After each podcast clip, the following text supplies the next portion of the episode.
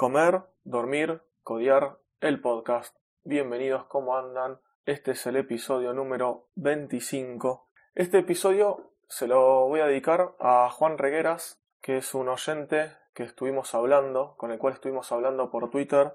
Eh, él, bueno, le interesa toda la parte técnica y me estuvo haciendo algunas consultas, estuvimos ahí intercambiando conocimiento y opiniones. Así que bueno, este, él me había pedido, además, es por eso que le digo este programa, también el anterior y posiblemente el siguiente, porque él fue quien me, me preguntó, me solicitó si le podía contar un poco más cómo eran las entrañas, cómo era la parte técnica de Demos WP, que le interesaría conocerlo. Así que bueno, como él me lo solicitó, y aparte, como es un contenido interesante que le puede llegar a, a valer a varios, bueno, es que hago estos episodios. Así que bueno, Juan, este episodio va dedicado para vos. Entonces, como les contaba el episodio anterior, el día de hoy les voy a contar sobre la parte de backend, sobre la parte que hace todo el manejo de los datos, ¿sí? Bueno, el backend, como más o menos les adelanté la semana pasada, también está hecho en PHP. Y bueno, acá vamos, ¿por qué PHP? Eh, ¿Por qué PHP? Porque es lo que mejor manejo en cuanto a la parte de backend. Sé también un poco de Python, sé manejar de Node.js, pero lo que más me gusta y más sé es sobre PHP. Entonces fue por eso que obviamente lo hice en PHP. ¿Que, ¿Cómo hice el código? La primera versión y la vieja, esa que yo llamé en un episodio PHP basura, que también lo conté en el episodio anterior, estaba hecho todo en PHP así nomás. Había hecho yo un par de clases, pero no tenía la estructura de un framework, no usaba ningún framework, etc. Ahora, en la versión que está actual, sí, como les conté, el framework que uso como base es uno que se llama Mini PHP. Es un framework viejo, está en GitHub, código libre. Eh, hay varios forks de ese framework. Yo tomé varias cosas de ahí y modifiqué un montón y agregué un montón.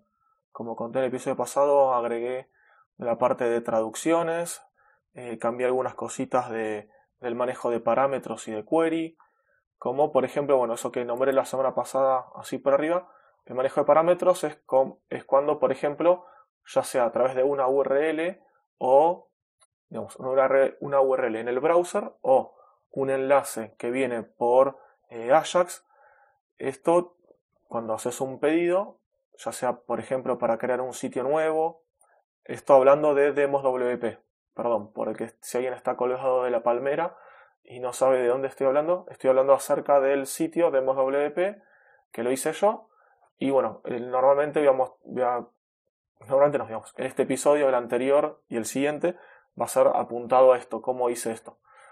Entonces, volviendo ahí, por ejemplo, en WP cuando creas un sitio o cuando querés ver de un sitio cuál es la información, eh, bueno, alguna, borrar un sitio, eh, modificar las contraseñas de los usuarios, bueno, crear un backup, cualquiera de esas opciones, hacen un pedido por Ajax desde el frontend hacia el servidor. Ese pedido va a una URL la cual tiene parámetros. Por ejemplo, el ID del sitio, la acción, por ejemplo, no sé si es borrarlo, bueno, un montón de cosas, todo eso cuando se recibe en el servidor, bueno, ahí yo hice una modificación para poder tener diferentes parámetros, diferentes opciones y también para eh, tener, bueno, obviamente seguridad y que no haya inyección de, código malicioso. Aparte de esto, ahora mientras lo voy contando, eh, me acuerdo que también eh, modifiqué y agregué una, un método, una función para tener diferentes opciones en cuanto al log. Al log me refiero al, al login, ¿sí? al logger de, de, las acciones o lo que yo quiera para hacer un debug, por ejemplo. Yo eh, el log que hago se lo agrego casi, a casi a todo lo que hago. Casi todas las cosas, por ejemplo, cada llamada que tiene... Esto está hecho, vuelvo para atrás, porque si no, no va a entender. Esto está hecho con un modelo MVC. MVC significa modelo vista controlador. Esto significa que el código, la estructura del código está dividida básicamente en tres partes. Modelo es la parte que hace o debería hacer, por ejemplo, las consultas a los modelos de datos, como por ejemplo las bases de datos. Entonces, si vos tenés que hacer alguna consulta, una query o una base de datos, tiene que estar en la parte que se llama modelo. Esto no lo deberías hacer si estás haciendo todo bien, por ejemplo, en el controller o en una vista. O sea, en un archivo .php que vos vas a hacer en ese archivo, por ejemplo, un print en pantalla de un div o de lo que sea, ahí mismo no deberías hacer ni loco una query a la base de datos. Esto antes sí se hacía. Antes, cuando hace, no sé, 10 años, hacías un código en PHP, entre medio del código metías llamadas a base de datos, era todo bastante un descontrol. Bueno, ahora lo correcto es que en la parte de modelo, o sea, la M del MVC, en esa carpeta donde es diferentes archivos y demás, ahí hagas las consultas a la base de datos. Digo base de datos como puedo decir otro lugar, no sé, un JSON u otro lugar donde vos tomes el modelo de tus datos. Además después, bueno, vi la B corta o la V, para según el país donde estén escuchando, eh, la B corta, en Argentina si se ve corta, bueno, esa letra sería de vista. La vista que se refiere a todo lo que se va a mostrar o se va a sacar por pantalla o eh, en una respuesta. Si es, por ejemplo, un JSON que estás devolviendo, puede ser que lo hagas directamente del controller o de una vista. Y bueno, la última letra que ahí nombré, la C de controller o controlador, es donde, eh, por así decirlo, donde se reciben todas las peticiones, por así decirlo. ¿sí? Es el primer lugar donde cae cualquier petición o request. Entonces, vos tenés eh, diferentes controllers, por ejemplo, puede ser uno por cada eh, URL, por ejemplo, demoswp barra dashboard, demoswp, por ejemplo, barra contacto, o a ver cuál más puede ser. Que tengo acá demoswp barra plans, que es de los planes. Bueno, cada eso, por ejemplo, yo tengo un controlador diferente. Y dentro de cada controlador tengo una acción diferente. Por ejemplo, dashboard barra new site. Eso es una acción. Dashboard barra eh, get listado, por ejemplo, sería otra acción, ¿no? Bueno, todo eso es, son diferentes acciones dentro de un controller. Entonces, ¿cómo se estructura? Dentro del controlador, por ejemplo, tengo el index o el new site, como les decía. Ahí hago un login, hago un log, hago un debug. No uso para debug, sino uso para loguear. Después, cuando debugueo, veo esos logs.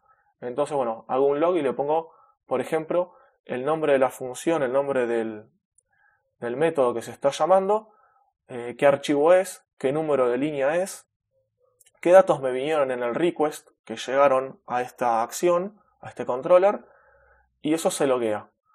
Después, bueno, hago diferentes acciones como validar, por ejemplo, validar el usuario, eh, obtener y parsear los datos que me vinieron en el request, esos datos que yo decía de parámetros que vienen en la URL, por ejemplo, o que vienen en un post. Si es en un post, esto no viene en la URL, sino que viene en el contenido del, eh, del post, ¿sí? En algo que se llama Chachan, chachan, payload. Ahí está, no me salía. En el payload, ahí viene el contenido del post. Bueno, todo esto lo voy parciando. Después hago quizás alguna consulta a algún modelo, si tengo que hacerlo. Hago una llamada a un modelo, me traigo los datos que necesite y después eso finalmente hago una llamada a una vista y le paso los datos que quiero mostrar en la vista. Y después esta vista, obviamente, con los datos que tiene, es en la parte de frontend, ahí con esos datos hará lo que tenga que hacer, mostrarlos, hacer algún bucle, algún for para iterar, por ejemplo, en el listado de los sitios, etc. Bueno, esto es más o menos cómo ahí está armado la parte de, eh, de backend, si la parte de la API.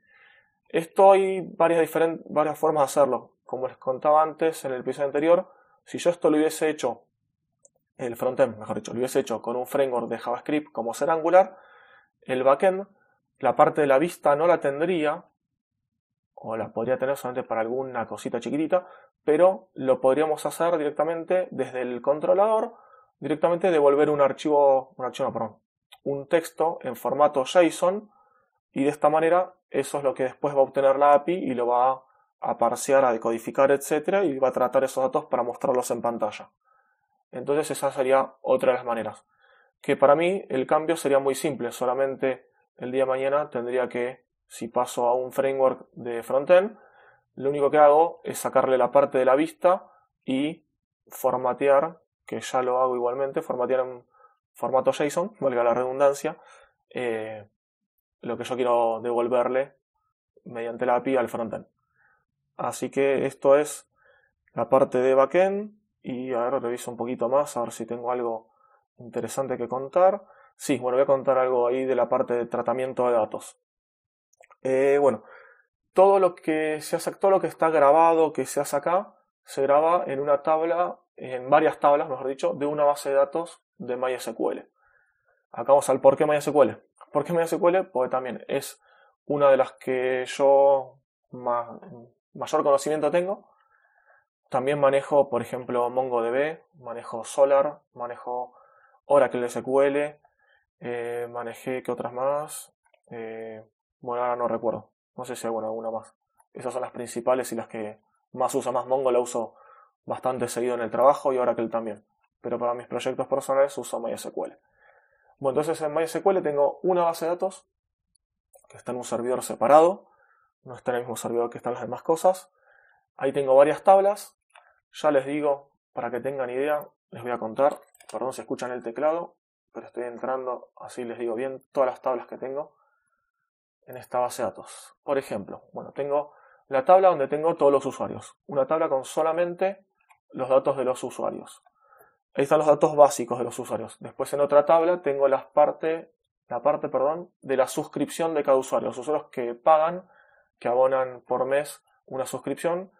En otra tabla me guardo todos los datos de eso. Como por ejemplo la transacción de PayPal, todo el request eh, serializado que, que me devuelve PayPal cuando se hace una transacción y bueno, el plan al cual se suscribió y demás. Aparte de esta parte de usuario está la parte de los sitios.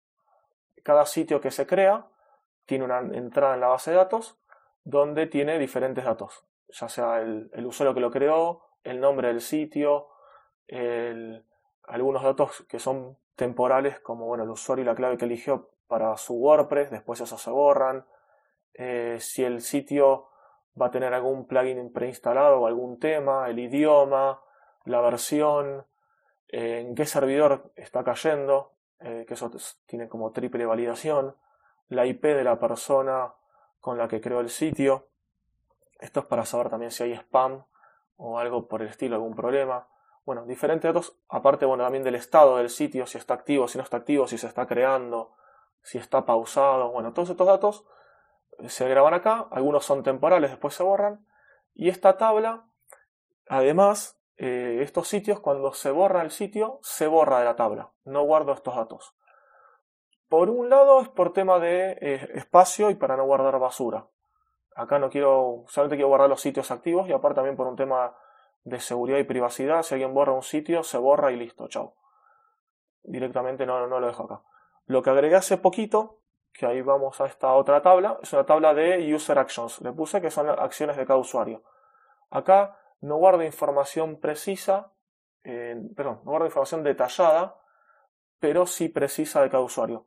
Solamente tengo el usuario que, lo, que hizo una acción, eh, cuál es la acción, por ejemplo, loguearse, eh, crear un sitio, borrar un sitio, crear un backup, eh, no sé, ¿qué más? A ver eh, crear un sitio, borrar un sitio, dije crear un backup, eh, crear, por ejemplo, o modificar contraseñas de usuarios. Bueno, la mayoría de las acciones que se pueden hacer en el sitio las logueo acá. No logueo eh, en detalle qué es lo que hicieron. ¿Sí? Por temas también de privacidad, no guardo qué fue lo que hicieron, el detalle de lo que hicieron, sino qué es lo que hicieron. Por ejemplo, para sacar estadísticas.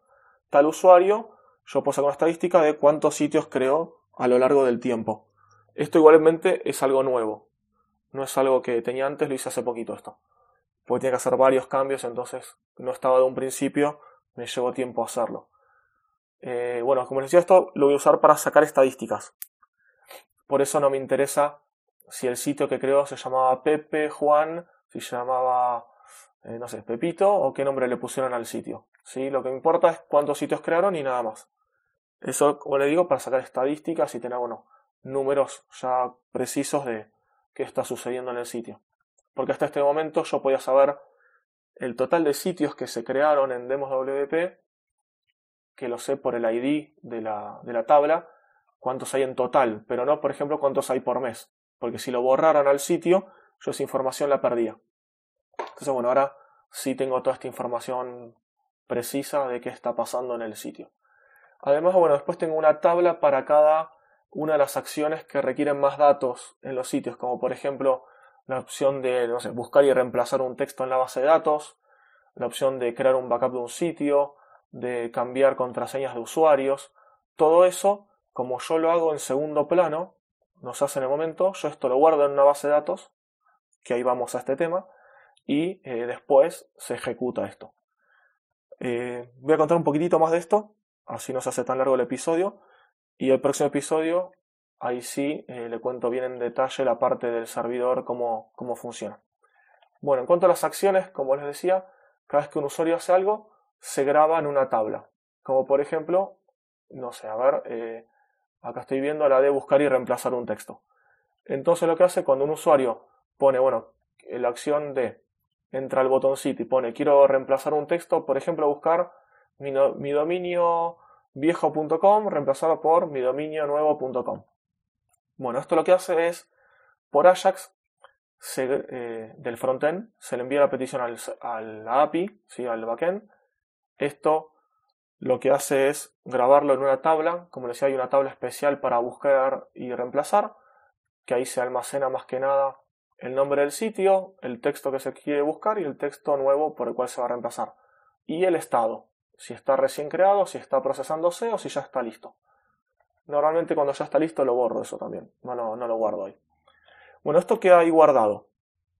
Y después, con esto que está guardado ahí, mediante un proceso, que le voy a contar en el próximo episodio, se procesa todo esto, se hace, digamos, se ejecuta, y cuando termina, el frontend en realidad se había quedado esperando, haciendo unas consultas cada tanto tiempo, se hace una consulta al backend de vuelta, no sé si son cada tantos segundos, cada cuánto tiempo es, se va haciendo una consulta para consultar el estado. Entonces ahí el backend se fija en esa tabla si eso ya se hizo. Hay algunas cosas se cambia el estado y otras se borran, no me recuerdo bien. Bueno, si en caso de que no esté, de que ya se borró o ya se terminó, listo, da el OK y si no da como que todavía está en proceso. Entonces ahí el frontend va a ver si respondió OK, listo, ahí te, vos como usuario estuviste esperando unos segundos, como mucho un minuto, que esto se lleve a cabo y ting, te un mensajito, dice pim, plan, plum, ya está, esto se hizo, ok, ya está. Bueno, eso sería el proceso. Si no, si no respondió que está bien, eh, bueno, sigue estando la, la ruedita, el spinner, girando de que dice que está cargando, que está procesándose. Y en caso de alguna falla, bueno, va a responder con una falla y en el frontend va a decir ocurrió un error, pasó tal cosa, contactate con, con nosotros y bueno, ahí lo vemos a ver qué pasa. Pero bueno, eh, esto es más o menos cómo funciona toda la parte de backend. Y como ya les dije varias veces, el episodio que viene vamos a ver la arquitectura más o menos del servidor o de algunos servidores y cómo yo hago el tratamiento de, de estos datos que, que se tienen que procesar, digamos, en segundo plano. Esto sería todo. Y bueno, cualquier cosita, saben, me contactan, me buscan por Twitter, LinkedIn, por la, cualquiera de esas dos redes sociales son las que estoy más activo, o me pueden encontrar y les voy a responder más rápido, y si no, por mi página web, ardid.com.ar. Ah, no lo dije. En Twitter o LinkedIn me buscan como Aníbal Ardid. Y esto es todo. Nos escuchamos el próximo episodio. Hasta pronto.